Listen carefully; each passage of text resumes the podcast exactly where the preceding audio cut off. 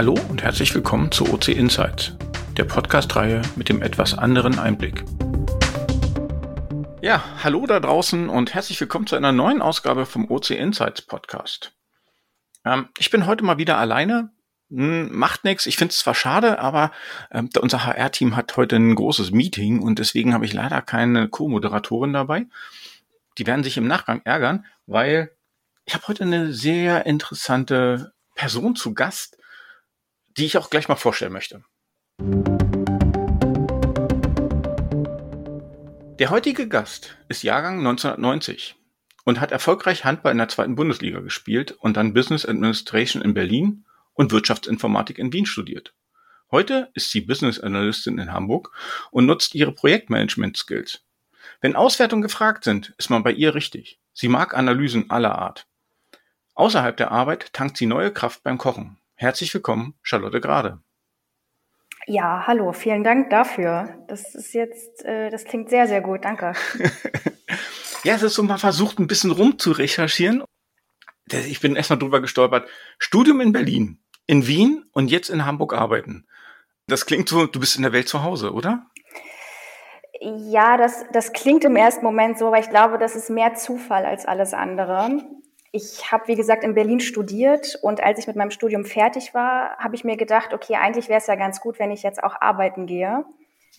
Und das wollte ich eigentlich direkt nach dem Bachelor machen. Ich habe mich, glaube ich, wenig gut angestellt ähm, auf den ersten Metern bei den Bewerbungen und dachte mir, ja gut, wenn es jetzt in Deutschland nicht funktioniert, dann gehe ich jetzt gleich einmal sozusagen ins Ausland. Und da mein Studium auf Deutsch war, also in deutscher Sprache, dachte ich, okay, entweder nach Österreich oder in die Schweiz.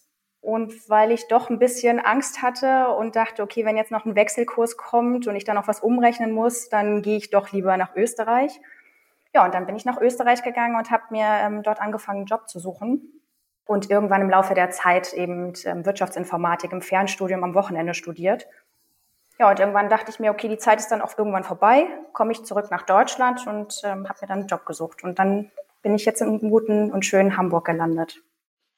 Genau, aber äh, klingt für mich erstmal vom Werdegang total cool, ne? Wie war jetzt die Zeit für dich im Ausland? Also was hast du da jetzt mitgenommen? Gut, okay, Wien ist jetzt nicht anderssprachig als schon äh, deutschsprachig, aber trotzdem eine andere Kultur. Ähm, hast du da für dich irgendwas mitgenommen? War da irgendwas, wo du sagst, boah, das hat mich schon ein bisschen geprägt? Ja, es war ja auf, dem, auf den ersten Metern alles neu. Also es ist ein neues Stadtbild, es ist eine neue Sprache, eine neue Kultur, es ist eine neue staatliche Organisation, also alles staatlich komplett anders organisiert als bei uns, weil sie ja historisch auch anders gewachsen sind. Das, das, das nimmt man und saugt man, glaube ich, auf den, in den ersten Tagen, Wochen und Monaten total auf. Ich bin ja auch aus meiner Wohnung erst in eine WG gezogen dort in Wien, weil ich natürlich auch unsicher auf den ersten Metern war weil das dann für mich, also mir ein bisschen mehr Sicherheit gegeben hat, weil natürlich auch die Kosten halt relativ geringer waren, als eine Wohnung sich dort gleich zu nehmen. Ich kam ja auch frisch vom Studium, brauchte auch erst meinen Job. Also wie gesagt, ich bin ja ohne Job nach Wien. Mhm. Genau, und das ähm, fühlte sich dann ein bisschen sicherer an auf den ersten Metern. Ja. Wie bist du eigentlich zur Informatik gekommen? Jetzt bist du da sozusagen in Wien dann in die Wirtschaftsinformatik eingestiegen. Mein Business Administration klingt so eher noch so nach einem BWL-Studium und äh, ja, viel Wirtschaft. Und dann kommt irgendwann die Informatik rein. Und äh, wie bist du auf die Idee gekommen, Informatik zu wählen noch zusätzlich? Ja, das war auch alles ein Zufall. Ich hatte, wie gesagt, versucht, einen Job zu finden. Ich wollte unbedingt ins Marketing. Ach, weil cool. ich auch, ja, ich hatte meinen Schwerpunkt im Marketing. Ähm, wie gesagt, ich habe BWL studiert an der Hochschule und wollte auch ins Marketing unbedingt rein. Nur hatte ich den Eindruck, es gibt nicht so unendlich viele Jobs im Marketing. Dann auch in Wien war das nicht besonders einfach. Ich habe wirklich mich entweder sehr, sehr schlecht angestellt, ungünstige Zeitpunkte erwischt oder ich weiß auch nicht. Auf jeden Fall habe ich dann sage ich mal, einen Randmarketing-Job gefunden. Ähm, dort hatte ich Schnittstellenbereiche zur Marktforschung. Ähm, ich habe bei Pro7 Sat1 Puls 4 dort gearbeitet als Research Analyst und habe halt sehr viel mit Zahlen rumhantiert, ähm, Quoten ja. hoch und runter gerechnet und viel mit dem Sales-Bereich zusammengearbeitet. Äh, mit der Marketingabteilung direkt hatte ich überhaupt gar keine Berührungspunkte. Ich bin aber, ich bin aber ähm, in den Bereich Business Intelligence über Projekte reingerutscht und es wurde dann mehr und mehr äh, zunehmend IT-lastiger, hatte ich den Eindruck, so dass ich am Wochenende dachte, okay, warum nicht einfach Wirtschaftsinformatik studieren? Und es gab auch die Möglichkeit in Wien beziehungsweise in Wiener Neustadt, das ist dann in Niederösterreich, ist ein bisschen weiter weg von Wien, dort ähm, im Fernstudium Wirtschaftsinformatik zu studieren. Und das habe ich dann einfach mal angefangen und es ging dann auch recht gut los und wurde dann immer besser. Und nach zwei Jahren war ich dann auch schon fertig. okay, klingt nach einem logischen Plan. Also bei dir klingt so ein bisschen durch, ne? Zufall äh, ist so ein kleiner roter Faden bei dir im Leben. Also ziemlich oft so viele Sachen so, ja, mal gucken, mal gucken und äh, dann kommt was Cooles raus. Jetzt habe ich auch schon im Vorfeld gesagt, ne, du liebst Analysen. Du hast jetzt auch gerade gesagt, ne, du hast in deinem Job schon viel mit Analysen gemacht. Bist du dann eher derjenige, der sozusagen Zusammenhänge in den Zahlen sucht äh, und die Analysen dort anmacht, oder der so, so eine Auswertung gerne grafisch darstellt, bunt darstellt, coole Darstellung.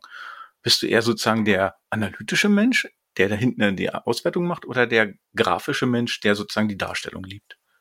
Ich glaube, alles, was mit dem Thema Analysen zusammenhängt, das nehme ich, saug auf und setze das in irgendeiner Form um.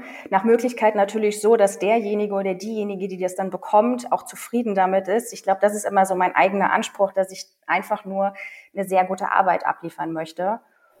Und daher ist mir das Thema eigentlich egal. Also wenn da jemand gerne eine Grafik haben möchte, dann baue ich und bastel dem eine Grafik. Ob bunt oder weniger bunt, das denke ich, bekomme ich hin. Ich kann das auch mit Zahlen oder in mhm. anderer Form. Also wie gesagt, Hauptsache, ich kann damit arbeiten und eine gute Arbeit oder eine besser gesagt eine sehr gute Arbeit abliefern. Okay. Ähm, jetzt bist du Business Analystin. Was sind denn deine Aufgaben jetzt da? Denke, das ist eine gute Frage. Ich bin ja noch nicht so lange ähm, mhm. hier bei Opitz Consulting, erst seit Anfang des Jahres. Es ist, hat sehr, sehr viel mit Kommunikation zu tun, Kommunikation zwischen Fachabteilung und IT, die Anforderungen aufnehmen, umsetzen, sprachlich abbilden, auch mhm. mit ähm, Grafiken und ja, ETL-Strecken zurückverfolgen, analysieren. Das sind sehr, sehr viele Analysethemen. Also ich glaube, alles, was man sich im Rahmen eines Projektes vorstellen kann, dort habe ich irgendwie schnittstellenmäßig irgendwas mit zu tun, bin aber nie diejenige, die das ähm, hauptverantwortlich irgendwie verantworten muss, sondern mhm. ich arbeite sozusagen in alle Richtungen zu, bin überall mal mit dabei und bilde mir eine fachliche Meinung und arbeite dann entsprechend zu. Klingt spannend. Also diese fachliche Brücke zwischen ähm, ja, Business und IT fand ich jetzt eine schöne bildliche Darstellung. Ich glaube, das kommt ja auch ein bisschen so aus, aus deiner Historie wieder raus, ne? Weil, wo, wo du gesagt hast, dass du halt ja verschiedene Analysen gemacht hast und jetzt kommst du halt an, du, du bist halt diejenige, die auf der einen Seite eine Anforderung kriegt und auf der anderen Seite irgendwelchen Leuten, die vielleicht coole Reports daraus bauen soll. Würdest du dich jetzt in Zukunft mehr in das Fachliche reindenken wollen oder mehr in die Technik? Also wo schlägt dein Herz?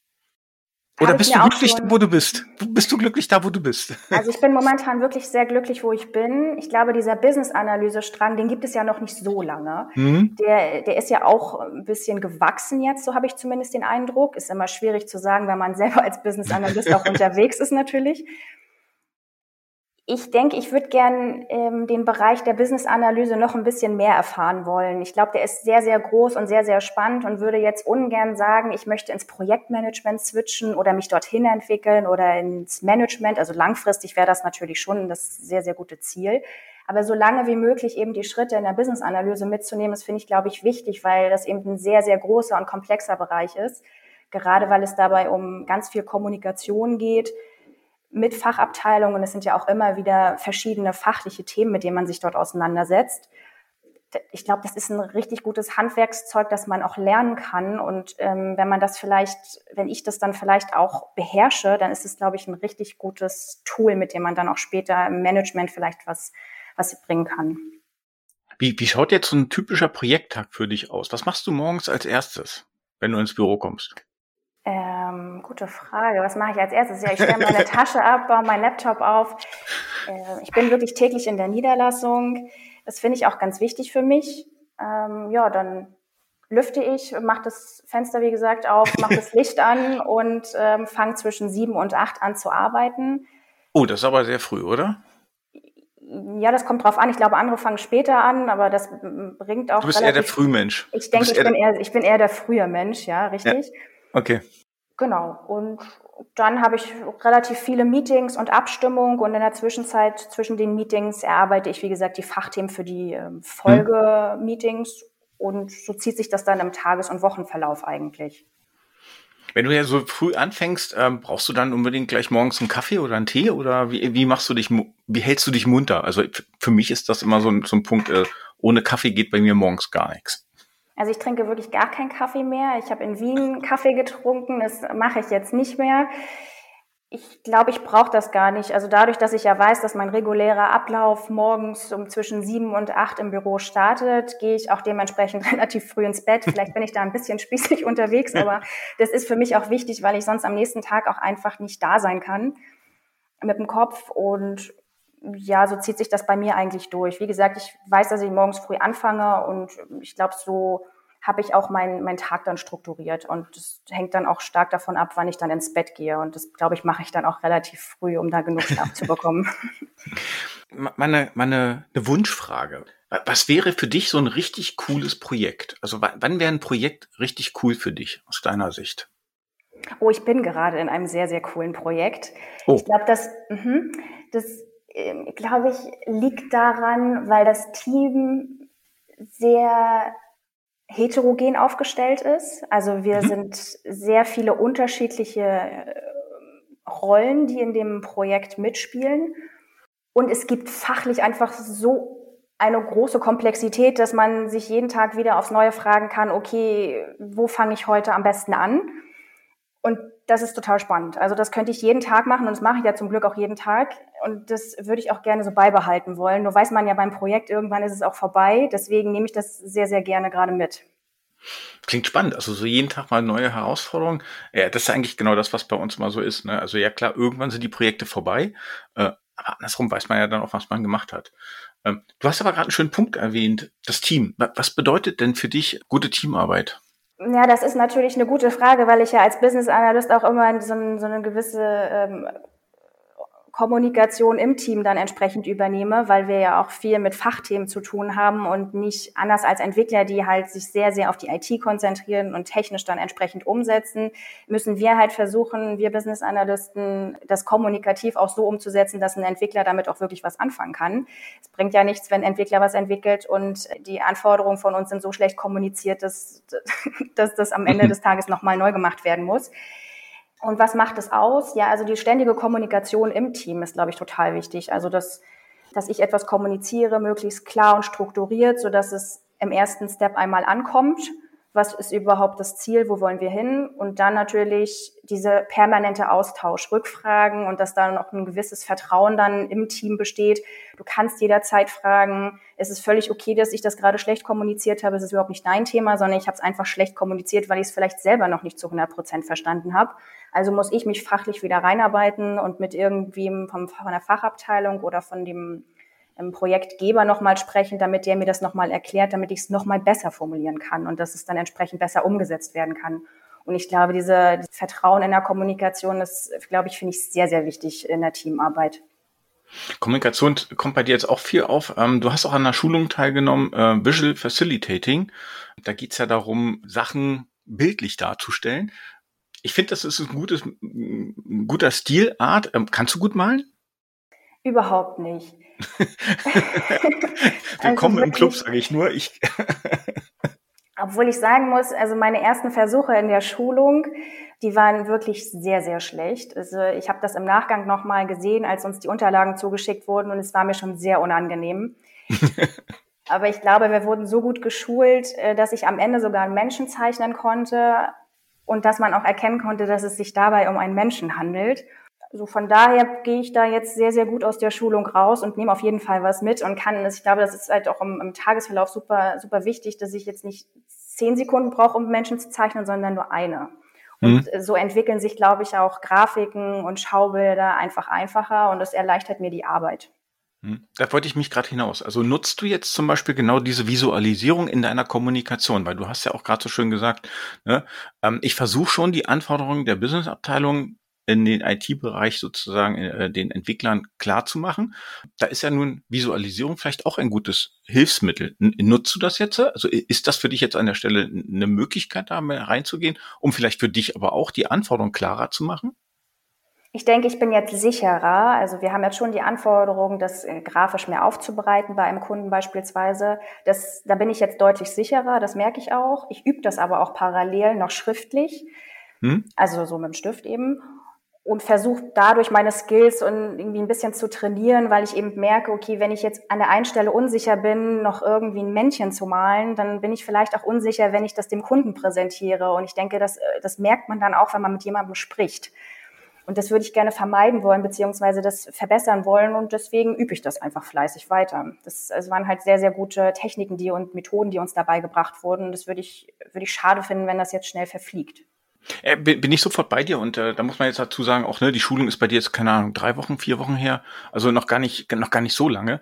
Also in der Hinsicht finde ich das gut und ich glaube, das ist so ein bisschen auch ein Tipp, den ich euch da draußen noch geben kann.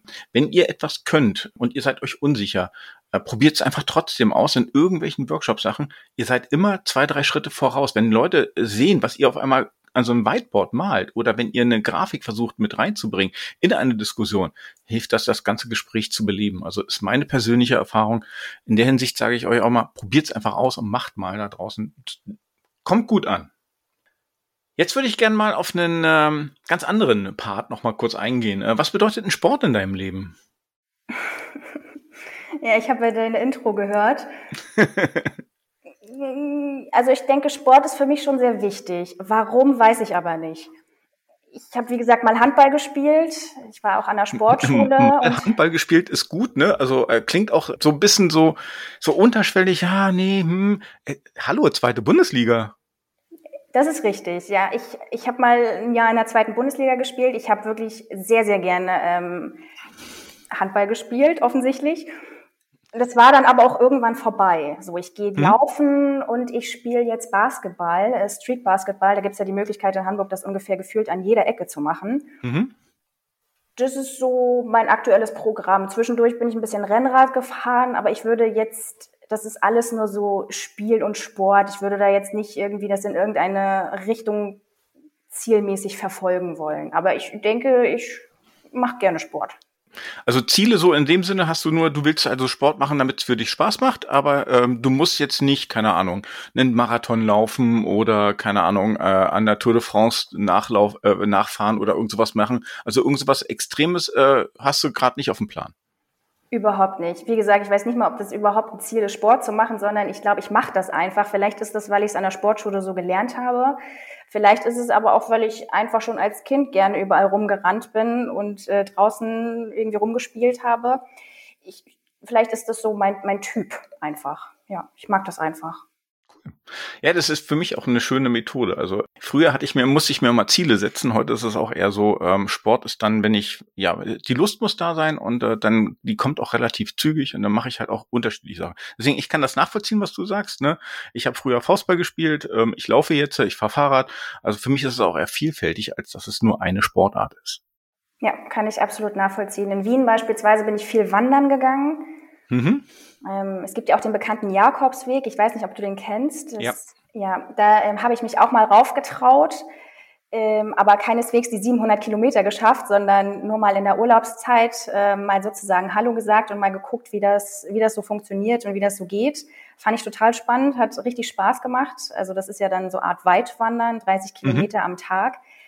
Das ein paar Tage hintereinander und das hat schon Spaß gemacht, aber das ist jetzt nichts, was ich jetzt sagen würde, okay, ich muss jetzt jedes Wochenende 30, 40, 50, 60 Kilometer gehen, sondern das war, glaube ich, mal so eine Phase, um das mal auszuprobieren.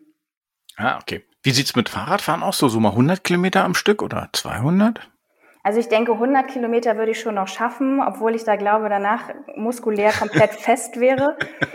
Äh, ich weiß nicht, wie es mir dann am Abend oder die nächsten zwei, drei Tage gehen würde. Aber ich denke, das würde ich schon noch schaffen. 200 Kilometer würde ich mir jetzt auch nicht so untrainiert zutrauen. Ja, untrainiert sowieso nicht. Auch gar keine Empfehlung, um Gottes Willen, ne. Ja.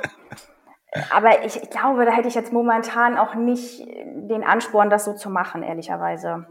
Äh, ganz andere Frage. Ähm, du kochst gerne. Ähm, Mehr für dich oder auch mal gerne in einer größeren Runde? Nee, das mache ich nur für mich. Und ich denke, meine, meine Kochfähigkeiten sind auch nicht so berauschend. Deswegen ist es, glaube ich, wichtig, dass ich das langsam mal übe. okay, das ist Üben. Das ist, okay, ja. da, da, du, dann lad mich mal ein und dann kann ich sagen, ob du, ob du gut geübt hast. Würde ich ja, mal gerne okay, gerne. Äh, und dann habe ich gehört, du magst Theater. Mehr so die klassischen Sachen oder mehr so die modernen Stücke?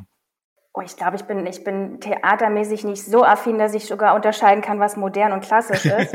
Aber ich sag mal so, ich war in Berlin beispielsweise relativ oft im deutschen Theater. Ich war in Wien auch in der Burg und im Akademietheater. Das ist schon echt toll, wenn man dort sitzt und sich das anhört, allein dort zu sitzen in dem Gebäude und das alles so wahrzunehmen und das zu sehen und das zu erleben, das ist, das ist großartig. Das kann ich, also das, das liebe ich wirklich. Und ich denke, dass so die Richtung Sartre, das, das ist schon so, was ich mir relativ gut angucken kann. So ganz schwere russische Stücke. Da muss ich dann auch dreimal durchatmen, während ich das dann gucke. Das ist, das ist dann auch wirklich hart, vor allem wenn man vorher auch nicht den Text gelesen hat und dann so unvorbereitet da reingeht. Das ist dann schon recht schwierig. Ich schreibe dann immer mit, damit ich das ungefähr noch verfolgen kann, was vor zehn Minuten passiert ist. Mehr, mehr kann ich dazu, glaube ich, gar nicht sagen. Es ist schon deutlich mehr als ich, äh, weil ich, ähm, ja, die Theater, die du gerade aufgezählt hast, davon kannte ich eins, das in Berlin. und bei den anderen in Wien habe ich, glaube ich, schon mal von gehört, aber ich war halt auch noch nicht im Theater. Deswegen äh, finde ich das immer schön, wenn, wenn das ist, glaube ich, schon eine ganz andere Welt. Da taucht man sozusagen in eine andere Welt mit ein, ja. Ja, auf jeden Fall. Also ich, ich denke, hier in, in Hamburg gibt's ja das Thalia-Theater. Ich hoffe, ich spreche es richtig aus. Ich würde auch unbedingt gerne mal in die Münchner Kammerspiele. Das habe ich mir so auf meine imaginäre Wunschliste geschrieben, dass ich das gerne mal abhaken möchte, weil ich glaube, das einfach mal zu erleben und die Stücke da zu sehen, das ist, das ist schon toll. Mhm. Aber ist auch mein Ding eigentlich, deswegen. Schön. Drei Fragen an. Frage 1. Was möchtest du dir unbedingt irgendwann einmal kaufen? Oh je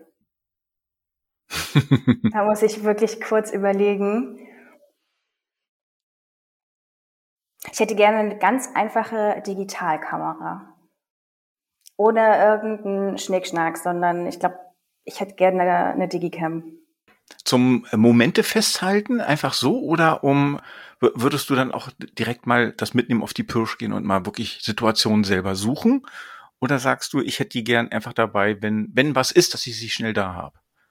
Ich glaube, das ist das Zweite, was du gesagt hast, dieses, ich gehe wirklich los, guck mir Momente oder Situationen hm. an und fotografiere dann einfach. Ich könnte mir das gut als so ein kleines Hobby vorstellen. Das, das finde ich ganz spannend. Ich glaube, mehr so Momentaufnahmen in der Stadt. Das könnte ich mir vorstellen, dass, cool. mich, das gut, dass mich das interessieren würde, ja.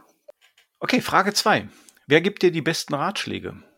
Puh, das ist ja die nächste spannende Frage. Okay. Ich lese recht viel. Obwohl ich du liest nicht, viel? Hm? Ja, ich okay. denke, ich würde das nicht mit jemandem vergleichen wollen, ob jemand anderes beispielsweise mehr liest, sondern ich kann nur für mich sagen, ich lese viel. Und ich denke, dass ich gute Ratschläge so aus irgendwelchen Sachbüchern bekomme und vielleicht sogar auch aus der Zeitung. Mm, okay. Dritte Frage, und die mache ich jetzt anders, als ich es mir eigentlich vorher überlegt habe, weil die würde ich jetzt genau darauf nämlich anwenden. Wen würdest du denn gerne mal treffen wollen? Es kann ein Toter sein, es kann ein Lebendiger sein, Mann, Frau, Fiktion, irgendwas. Wen würdest du gerne einfach mal treffen wollen, wo du sagst, das ist eine interessante Persönlichkeit? Oh, auch interessant. Ich glaube, dann würde ich Angela Merkel nehmen. Mhm. Ich glaube, die hat kommunikativ sehr, sehr viel drauf und das würde ich ähm, gerne mal, ich würde mal gerne die Rhetorik live vor Ort sehen. Ah, okay. Also in einem persönlichen Gespräch, also nicht so in einer dritten Reihe oder so, sondern ich würde das schon so in einem individuellen Gespräch dann gerne mal äh, das erfahren wollen. Hm, also nicht, nicht eine Rede von ihr, sondern mal wirklich ein Gespräch mit ihr führen. Ja, genau. Also gerne auch so ein Sachgespräch, um einfach mal zu hören, okay, wie ist das, wie kommt das so rhetorisch bei mir an? Oh, da würde ich kleine Mäuschen spielen. Ach, spannend. Ich auch als dritte Person dann oder so. du, du beobachtest dich selber, wie du mit Angela Merkel sprichst. Ja, das ja. ist natürlich auch interessant, ja. Charlotte, ich danke dir. Ja, wir gerne. haben die Zeit gut gefüllt. Wir haben viele Fragen beantwortet. Ich glaube, wir haben dich ähm, den anderen mal ein bisschen näher gebracht. Wir haben ein paar Punkte rausgearbeitet, die ich auch sehr interessant finde an dir. Also ich finde das total spannend. Ich finde deinen Werdegang sehr interessant und vor allem ähm, freue ich mich darauf, auf das eine oder andere Kommunikationsgespräch mal wieder mit dir einzusteigen. Also auf deine Erfahrung, wie du irgendwo reingehst, was du machst. Und ähm, ich warte auf deine Kocheinladung. ja, die bekommst du dann. Ich übe noch ein bisschen und dann, dann melde ich mich nochmal dazu. Ja, vielen Dank auf jeden Fall. In dem Sinne sage ich erstmal, jo, ciao. Tschüss.